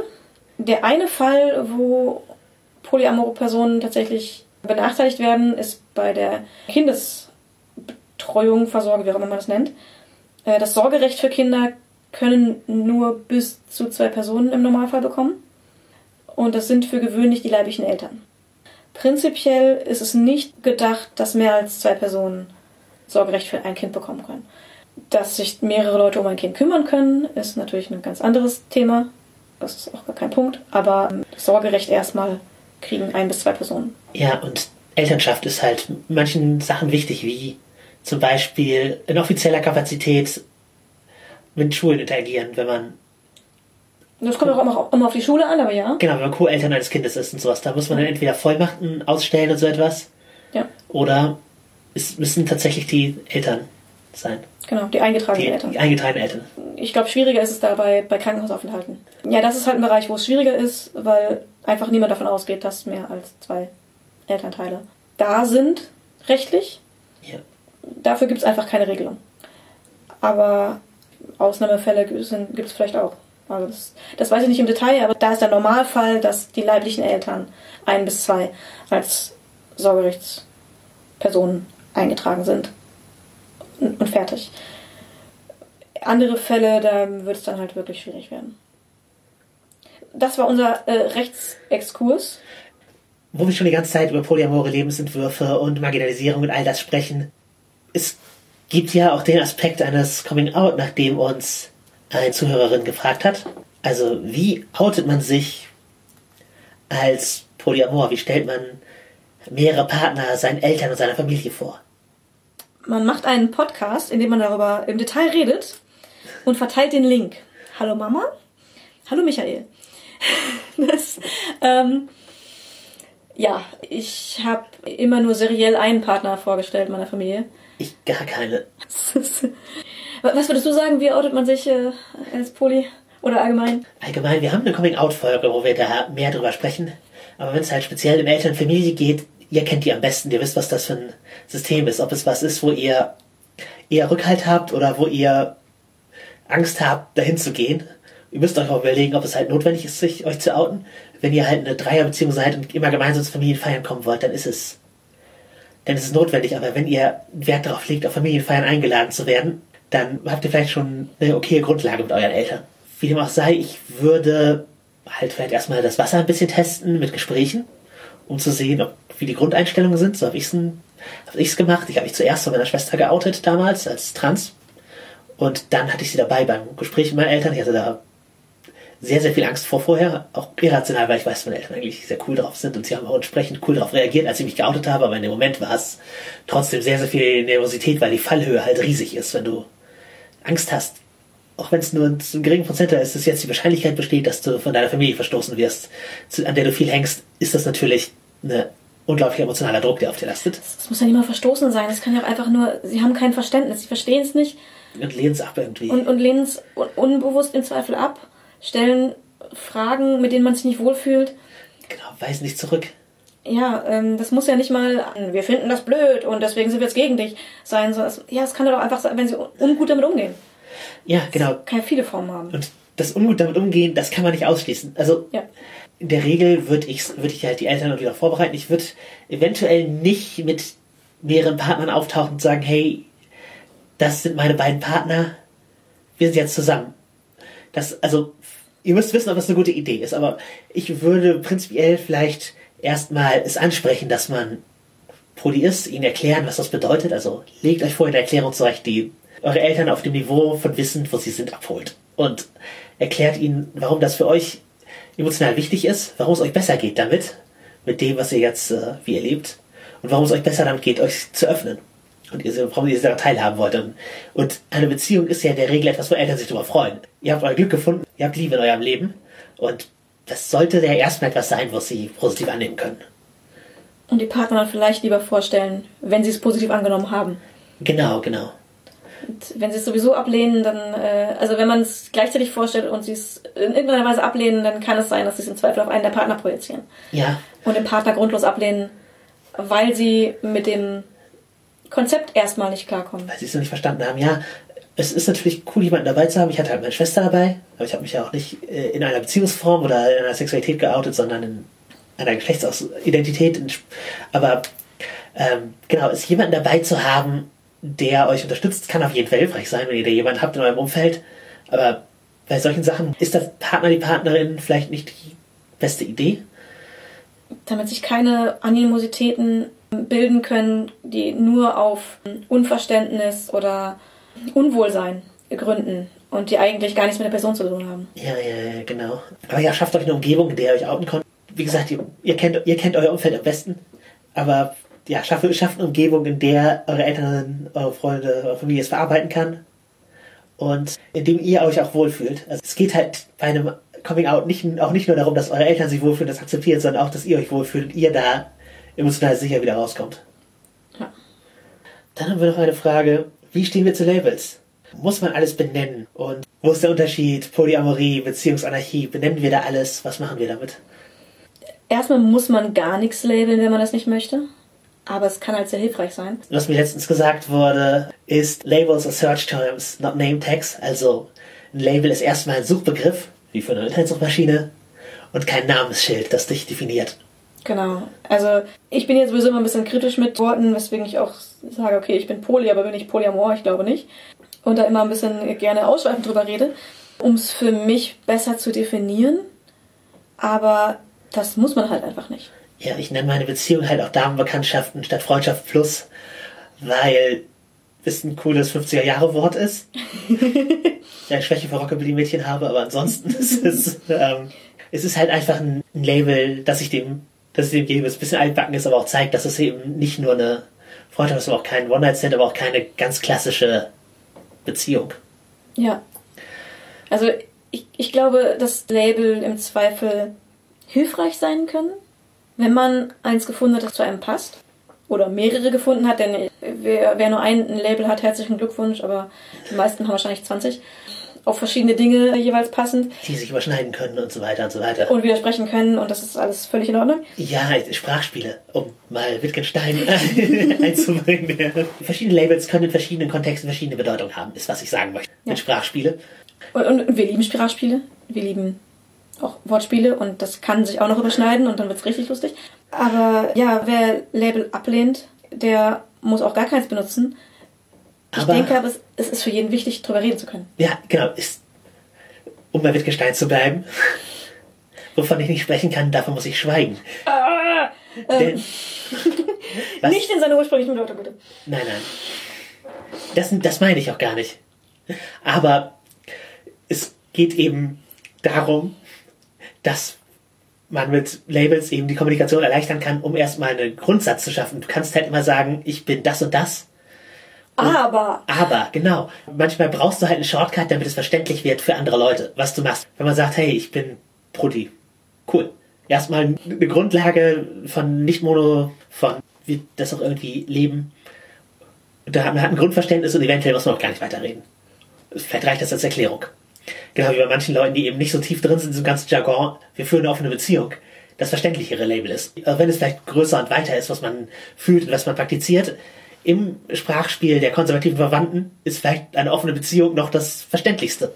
Genau wie ich halt queer oft einfach nur verwende und dann ins Detail gehe, wenn es halt relevant ist, wenn Leute es wirklich wissen wollen und dann meine Definition von Bisexualität abspiele und äh, im, gerade im BDSM-Bereich sind Labels für mich halt auch nochmal eine, ein ganz großes Thema, an dem ich mich abarbeite. das, das geht mir genauso, da sind wir sehr ähm, kritisch. Ja, aber äh, Labels für Beziehungen.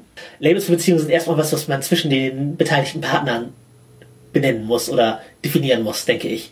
Ja. Also wenn man sich da gegenseitig versteht, was die Beziehung eigentlich ist, dann ist es hilfreich. Und wenn man das über ein Label macht, ist das cool.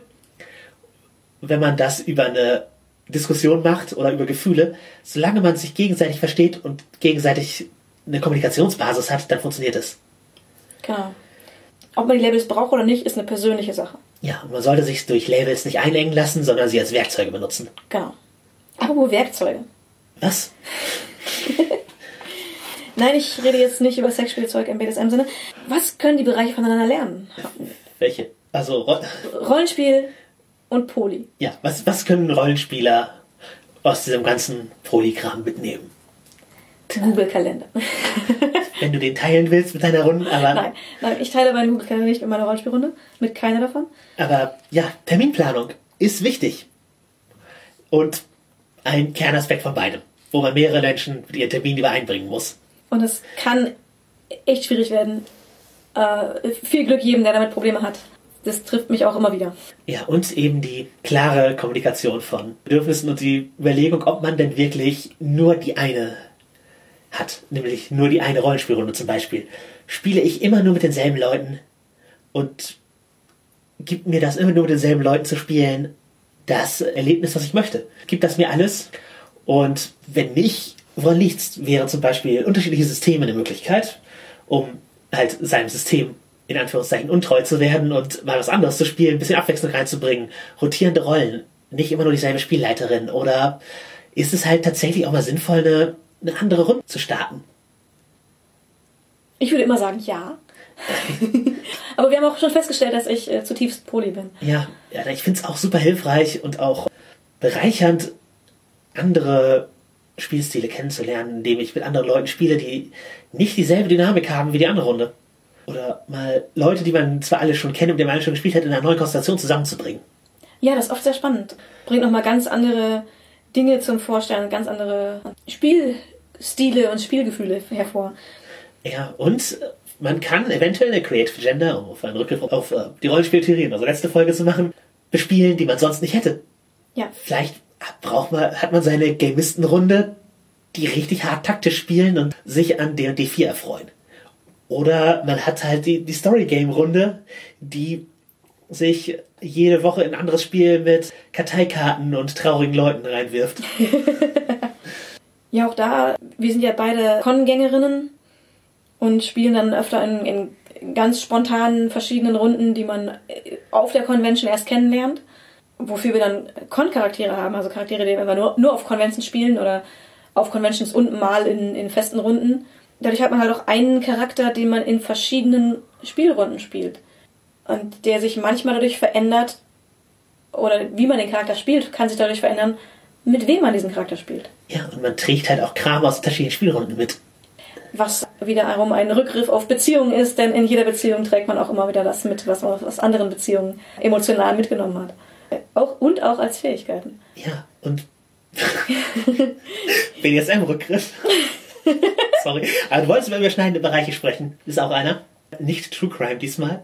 Nein, also bei BDSM-Beziehungen kann man auch körperliche Spuren mittragen, die dann in einer anderen Beziehung eventuell das Spiel behindern oder auch die ähm, emotionale Beziehung behindern. Also zum Beispiel in Primärbeziehungen oder auch in Sekundärbeziehungen kann es sein, dass Leute sagen so, ich fände das nicht so cool, wenn du mit Spuren von anderen Leuten ankommst. Oder auch genauso, ich finde das total cool, wenn du mit Spuren von anderen Leuten ankommst. Ich möchte das Handwerkszeug anderer Leute beurteilen. Genau, ähm, ich möchte einen Vergleich machen, wer härter zu. Ich weiß es nicht. Ja. Also, Äh, da gibt es alle Konstellationen, aber auch das ist was, worüber man kommunizieren muss. Ja. Äh, sollte zumindest. Ist, ist, mir nur gerade eingefallen, wo ja, du von ja. Sachen mitbringen gesprochen hast. Mhm. Ähm, man kann auch Spielzeug aus anderen Beziehungen mitbringen, das ist auch noch wieder ein ganz schwieriges Thema. Ja, plötzlich hat man ein magisches Schwert, das plus fünf Schaden macht und alle anderen haben das nicht. Ja. Um beim Rollenspiel wieder zu landen. Genau. Ja, das äh, eine Runde gibt wöchentlich die coolen Gadgets raus und die nächste Runde ist damit super knauserig dann kann man mit seinem plus 5 Schwert dann schon blöd ankommen. Ja, das ist dann vielleicht auch der Punkt, wo man sich überlegen muss, ist mein Charakter noch mit allen Runden kompatibel oder muss ich vielleicht mehr als den einen, also den Charakter haben, einen zweiten Charakter, den ich im gleichen Maße legen kann oder in einem anderen Maße, vielleicht habe ich einen Primärcharakter und dann einen sekundären, erschaffen. Rollenspiel Eifersucht wäre ein Thema, das ich da reinbringen würde, weil ist ein, wir haben über die Emotionen viel gesprochen. Mhm. Und ich glaube, dass es auch einem im Rollenspiel relevant werden kann. Ja. Also es gibt, glaube ich, auch Runden, die nicht so begeistert werden, wenn einzelne Personen noch mit anderen Runden spielen würden. Ich bin beim Rollenspiel genauso wie beim, bei meinen Liebesbeziehungen. Ich habe eine, eine, Hausrunde, eine Hauptrunde, die im Zweifel für mich vorgeht. Aber das ist in diesem Sinne nur mein Empfinden. Deswegen glaube ich andere Personen aus dieser Runde anders. Aber für mich ist es so, ich habe eine Hauptrunde und wenn irgendwas ist, geht die vor. Und ich habe halt Runden nebenher, die sich teilweise nur für eine Spielrunde bilden, also ein One-Shot oder die sich für wir wollen dieses eine Spiel ausprobieren bilden. Das ist jetzt irgendwie ein kruder Vergleich beim zum ja, es, es, es, geht mir eher, nein, es geht mir eher um die, die Emotion der Eifersucht, als der dann eins zu eins Vergleich herzustellen. Es wird diesmal halt nicht klappen, sondern, ja. aber es ist halt eine, eine Sache, ob man eben zum Beispiel auf andere Charakter eifersüchtig sind, weil die viel mehr Spotlight bekommen oder andere Spieler, die viel mehr Spotlight bekommen innerhalb der Runde.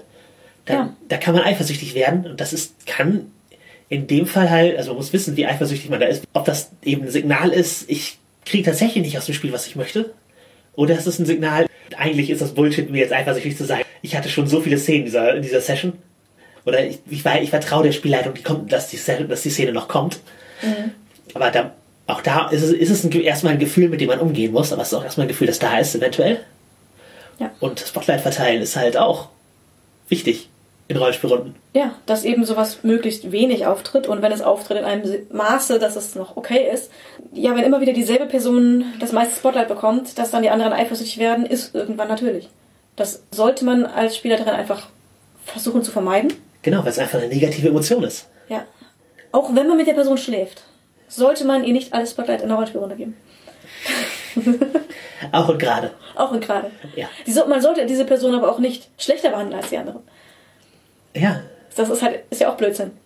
Spotlight verteilen muss gekonnt sein.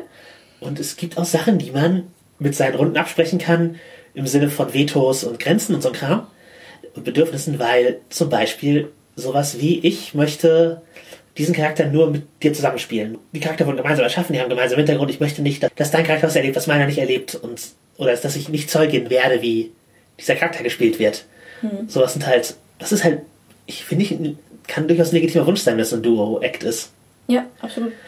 Wenn es mehrere Runden gibt, die dasselbe System spielen, nämlich sowas wie das schwarze Auge, wo es denn ein vorgefechtes Abenteuer gibt, das zum Beispiel welche gemeinsam erleben wollen. Ich habe mir so gewünscht, das mit euch zu leiten, aber jetzt hast du das schon geleitet woanders. Und jetzt kennst du alle Infos oder hast, jetzt hast du schon gelesen. Da muss man, das ist halt auch was, wo man das kommunizieren muss, dass man das gerne möchte, damit die anderen Leute nicht zufällig da reinstolpern und äh, dann Eifersucht oder so etwas erregen. Ja, genauso bei, dem, bei der Absprache, wer was spielt. Weil oft hat man es ja, dass bestimmte Bereiche abgebildet werden müssen oder ja, ausgefüllt werden müssen. Es gibt aber auch viele, die tatsächlich einfach nicht wollen, dass jemand den, die gleiche Charakterklasse oder Charakterart spielt wie sie selbst. Oder das gleiche Hintergrundelement. Ja, Vielleicht möchte man die einzige tragische Heldin sein, deren Familie gestorben ist, zum Beispiel. ja. Das ist alles legitim, muss man nur kommunizieren. Wir hatten oft das um, umgedrehte äh, Problem, dass alle Magier spielen oder viele wollten Magier spielen. Aber es ist ja auch nicht, das, das ist ja nicht das umgedrehte Problem, das ist ja, ist ja Nischenschutz, dass, äh, dass viele Leute halt auf denselben, auf dieselbe Nische gehen wollen, dadurch etwas verloren ging, also in diesem Fall Fähigkeitsnischen. Ja, und äh, wir haben das dann irgendwann mal äh, ganz kreativ gelöst und hatten eine Rollenspielrunde, die äh, Jasmin geleitet hat. Wir haben sie dünne graue Linie genannt. Alle Spielerinnen haben Graumagier gespielt. Ich glaube, das waren alle Mitglieder der Grauen Stäbe. Ich bin mir nicht mehr sicher, es waren auf jeden Fall alle mit den grauen Stäben verwandelt. Es war ein Tierkrieger dabei, aber es waren alle magiebegabt. Alle hatten Kontakte zu, diesen, zu dieser Magierorganisation. Ja, also wir haben uns das gewünscht, dieses Abenteuer. Weil es halt auch immer war, okay, wir haben eine große Gruppe, es ist okay, wenn mal zwei Magier dabei sind, ohne dass man, dass Fähigkeiten fehlen in der Runde und ohne dass Fähigkeiten sich zu sehr doppeln, dass man eben kein, keine ausgewichene Runde ist. Und wir haben gesagt, wisst ihr was, wir machen jetzt auch mal eine reine Magierrunde. Und Auftraggeber sind die Grauen Stäbe. Und wir machen da einfach ein, ein Spezialistenteam. Also das Abenteuer war toll und die Runde war unglaublich cool. Wir haben es alle sehr genossen, dass wir uns gegenseitig unsere Magier vorstellen konnten auch. Das ist ja auch was, was dann oft einfach fehlt, dass dann Magier wenig andere Magier in Time kennen. Ja, zumindest Äh, kein Spielercharakter. Zumindest kein Spielercharakter, weil man so selten doppelt. Und wenn man das mal tut, entsteht halt auch eine besondere Art von Respekt und von, von Verbundenheit unter den Charakteren. Und das war sehr, sehr toll. Ja, was man auch bedenken muss, diese Sachen funktionieren bei Schwarze Auge ganz cool noch, weil das ist nicht so ein taktisches System. Je taktischer das System wird, umso mehr Einfluss nimmt es, dieselben Charakterklassen zu spielen. Ja. Und manche Systeme, manche Story Games haben eben auch die Beschränkung, dass man nur eine spezielle Rolle innerhalb dieser Geschichte, ein Archetyp spielt. Die Playbooks zum Beispiel bei Power of the Apocalypse Spielen werden in der Regel halt nur einmal vergeben. Weil unterschiedlich vertreten sein sollen, die jeweils eine narrative Nische haben. Und da muss man dann wieder aufpassen, dass jeder was kriegt, er oder sie auch spielen möchte. Weil sonst kann es halt doch wieder zur Eifersucht kommen.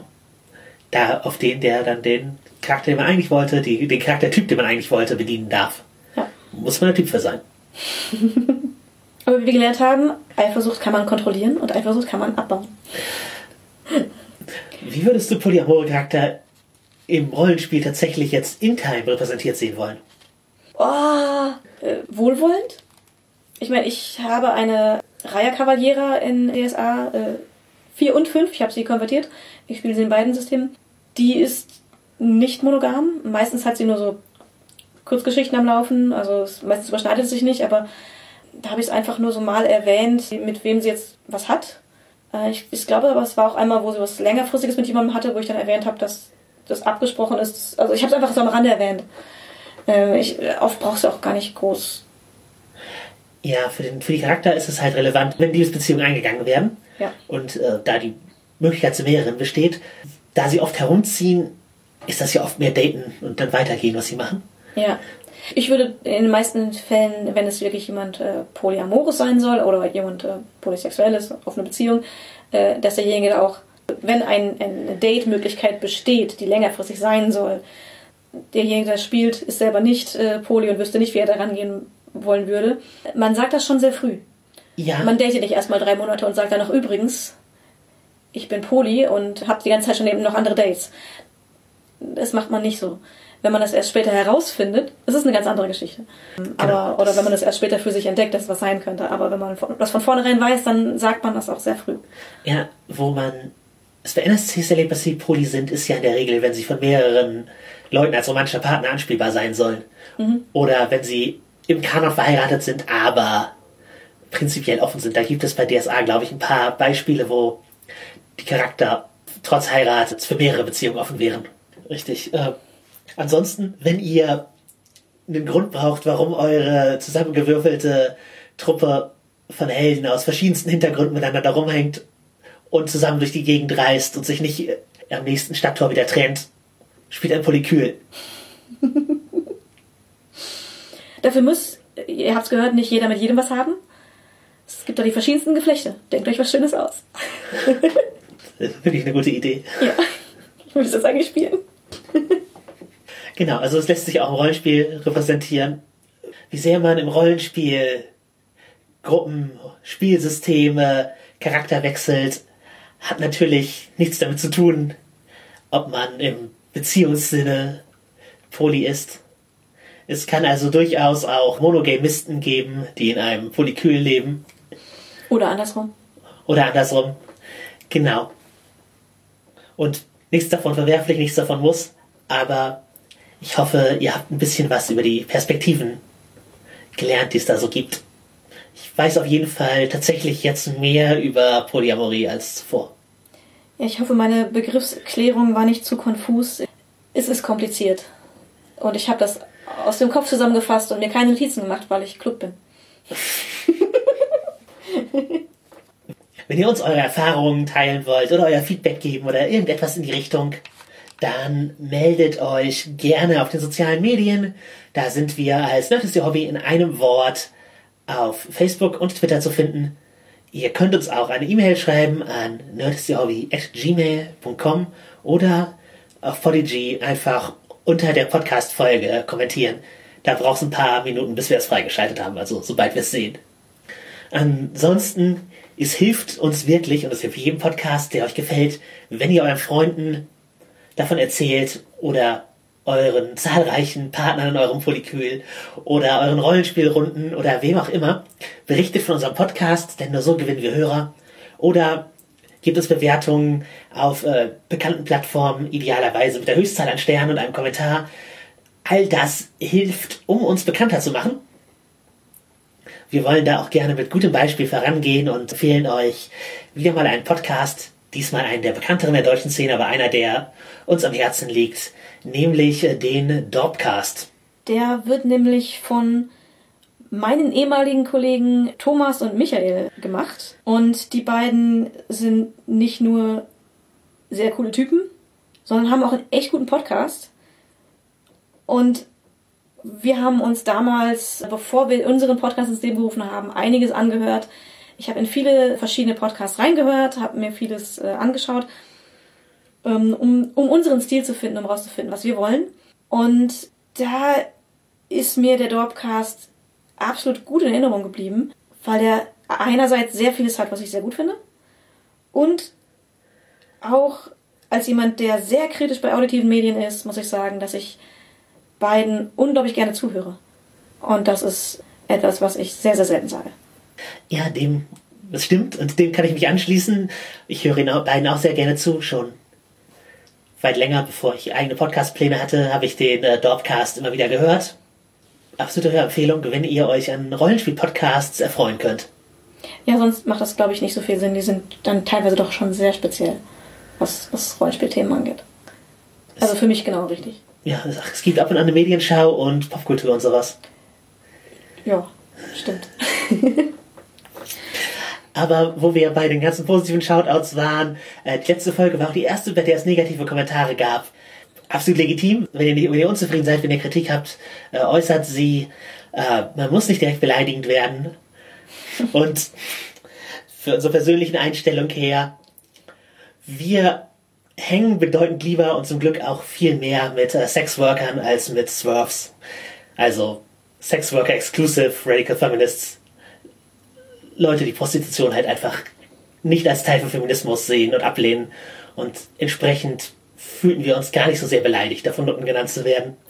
Aber wir mochten es nicht, weil weil es eben als Beleidigung verstanden wurde von der Person. Ich muss sagen, ich habe sehr wenig Respekt vor einer Person, die Sexwork als etwas so Negatives ansieht, dass sie es als Beleidigung nutzen möchte. Denn das verdient es absolut nicht. Und entsprechend ähm, ist das Einzige, was diese Äußerung bei mir ausgelöst hat, äh, dass ich Respekt vor der sich äußernden Person verloren habe.